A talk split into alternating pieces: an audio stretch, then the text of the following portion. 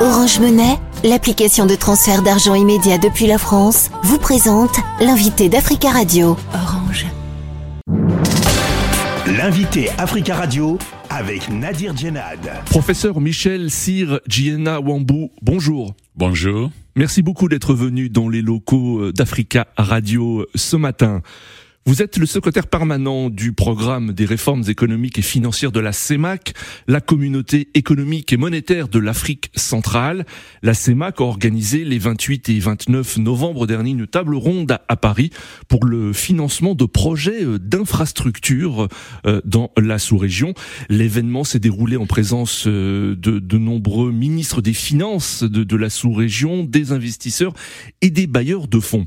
Alors tout d'abord, expliquez-nous à quoi sert la CEMAC c'est l'institution qui coordonne les activités des États, les activités supranationales, exactement comme euh, l'Union européenne le fait ici en Europe. Quel bilan dressez-vous de la table ronde qui s'est déroulée à Paris pour le financement de projets d'infrastructures? Un bilan positif.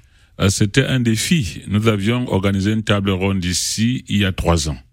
Et cette table ronde, nous recherchions 3,3 milliards d'euros nous en avions eu 3,8. Hmm. Donc, cette fois-ci, il s'agissait de présenter un second cycle de projets pour accélérer la croissance, accélérer le développement dans notre sous-région, notamment le besoin d'infrastructures. Par exemple, la Banque africaine de développement s'est engagée à apporter un financement d'un montant global de, de, plus de 389 millions d'euros en faveur de, de plusieurs projets. Avez-vous confiance aux bailleurs, euh, aux investisseurs qui se sont engagés euh, à Paris? Nous avons confiance, mais comme vous savez, la confiance n'exclut pas l'écrit.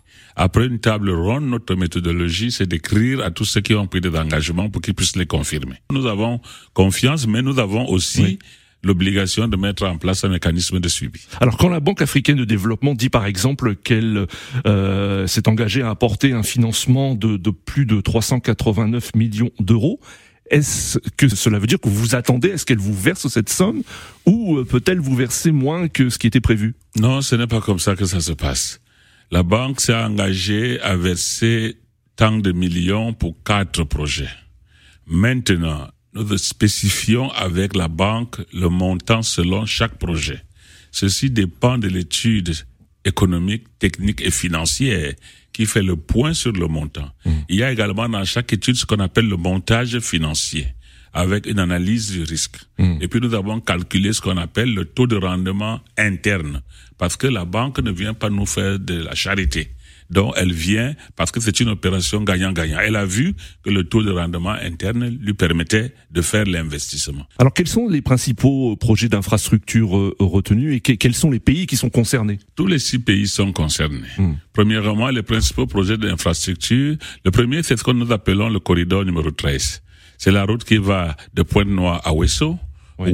on arrive euh, de Pointe-Noire à Ouesso en passant par Brazzaville on est à Wesso. De Wesso, quand vous prenez à droite en venant de Brazzaville, vous allez à Gouga, sur le pont sur le Gouga, et vous entrez en Centrafrique. Si vous prenez à gauche, vous montez, vous allez à euh, vous entrez, n'est-ce pas, au Cameroun. Mm. Rentrez au Cameroun, vous allez à Djoum, Djoum, Sambilima, Sambilima, et vous allez arriver à Yaoundé et de Yaoundé à Douala. Résultat aujourd'hui, les véhicules quittent le Cameroun Douala, font toute cette distance et le lendemain, vous êtes tranquillement à Brazzaville.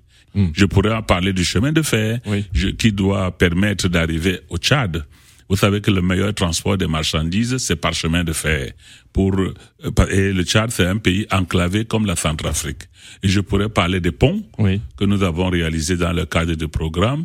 Alors la CEMAC a obtenu en 2020 au terme d'une table ronde également à Paris près de 4 milliards d'euros pour mener euh, 11 euh, projets d'infrastructure en vue d'interconnecter euh, euh plusieurs capitales. Euh, est-ce que ces projets ont, vu le jour? Sont-ils en, en, train d'être réalisés? Alors pour la première fois, le processus d'intégration et de réalisation des projets connaît une évolution satisfaisante dans notre sous-région. Et ça, c'est pas de la théorie.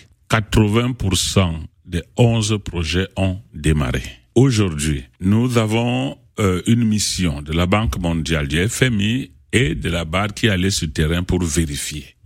Quand vous partez de Dendé à Doussala, c'est-à-dire le corridor entre le Gabon et le Congo, il y a 31 kilomètres bitumés, 30 kilomètres en cours de bitumage et le pont sur le Niari est complètement achevé.